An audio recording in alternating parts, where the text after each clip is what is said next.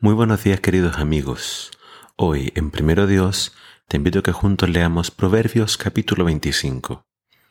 Dice así la palabra de Dios. Estos proverbios también son de Salomón. Fueron copiados por los ayudantes de Ezequías, rey de Judá. Es gloria de Dios ocultar un asunto y honra del rey investigarlo. Nadie puede comprender la altura del cielo o la profundidad de la tierra, ni tampoco los pensamientos del rey. Quita las impurezas de la plata y quedará lista para que el orfebre la use. Quita a los malvados del servicio del rey y su reino se afirmará en la justicia. No te des importancia delante del rey, ni exijas un lugar entre los poderosos.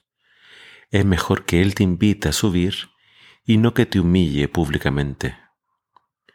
Lo que atestigues con tus ojos, no te des prisa en llevarlo al tribunal, pues tu prójimo puede ponerte en vergüenza y al final no sabrás qué hacer. Defiende tu causa contra tu prójimo, pero no traiciones la confianza de nadie, pues otros pueden oírte y ponerte en vergüenza, y nunca recobrarás tu buena fama. El consejo oportuno es como naranjas de oro, con incrustaciones de plata. Como anillo o joya del más fino oro, es la corrección del sabio al que la acepta. El mensajero fiel es como refrescante nieve en medio del calor del verano. Le da nuevos ánimos a su amo. El que no da el regalo prometido es como la nube y el viento que no traen nada de lluvia. Por medio de la paciencia se puede convencer al gobernante. La lengua amable puede quebrantar hasta los huesos. ¿Te gusta la miel? No comas demasiada o te puede hacer daño. No abuses de las visitas a tu amigo, pues se cansará de ti y ya no te recibirá con alegría. Calumniar a alguien es tan dañino como herirlo con un hacha, atravesarlo con la espada o clavarle una flecha aguda. Confiar en un hombre indigno en momentos de angustia es como masticar con una muela careada o caminar con una pierna rota. Cantar canciones al que tiene afligido el corazón es como robarle el abrigo en pleno frío o echarle vinagre en una herida. Si tu enemigo tiene hambre, dale de comer.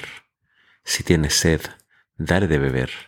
Así harás que se avergüence de lo que ha hecho y el Señor te recompensará.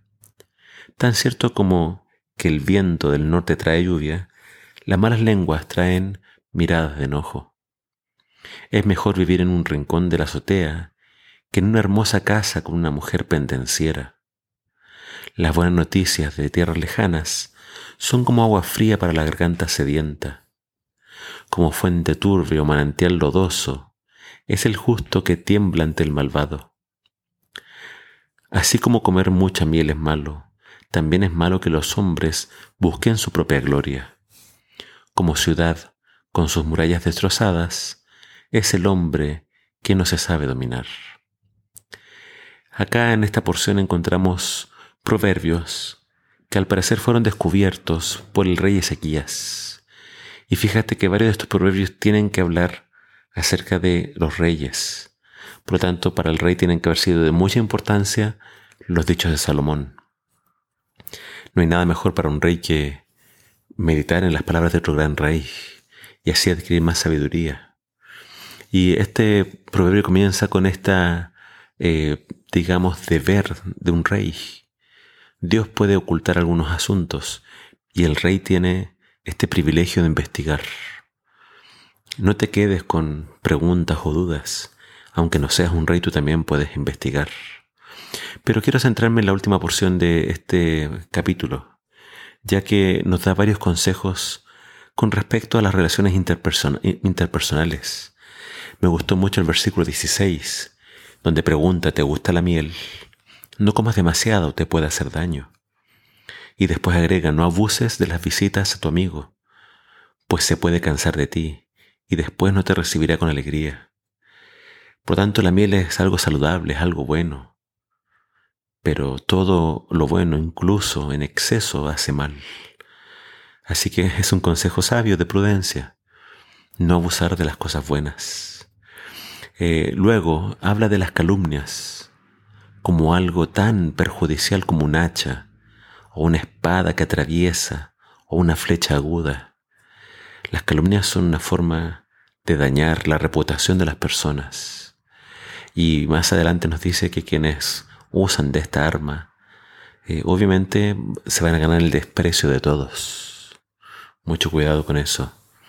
También se nos habla acerca de no cantar canciones a quien está afligido, porque esa persona no quiere que le suban el ánimo de una forma artificial. Si una persona está pasando por un dolor, quizás es necesario que viva su duelo. Así que mucho cuidado nuevamente con cosas imprudentes, como querer minimizar su dolor o subirle el ánimo cuando en realidad hay heridas que requieren tiempo. Eh, y por último, eh, este consejo se aproxima mucho a el Nuevo Testamento, porque habla de hacerle el bien a los enemigos. Dice, si tu enemigo, versículo 21, tiene hambre, dale de comer, y si tiene sed, dale de beber, así harás que se avergüence. Creo que más que causarle vergüenza, el consejo de la Biblia es siempre hacer el bien a los enemigos, orar por ellos, diría Jesús. ¿Y por qué? Porque la solución a un problema no es la violencia, la, solución al problema no es el humillarlo públicamente, sino más bien mostrarle un mejor camino, mostrarle el amor, la paciencia, el perdón. Y si con actos de bondad puedes ganar a tu enemigo, creo que es lo más cercano a lo que Dios haría. Que estos consejos puedan calar hondo en tu corazón.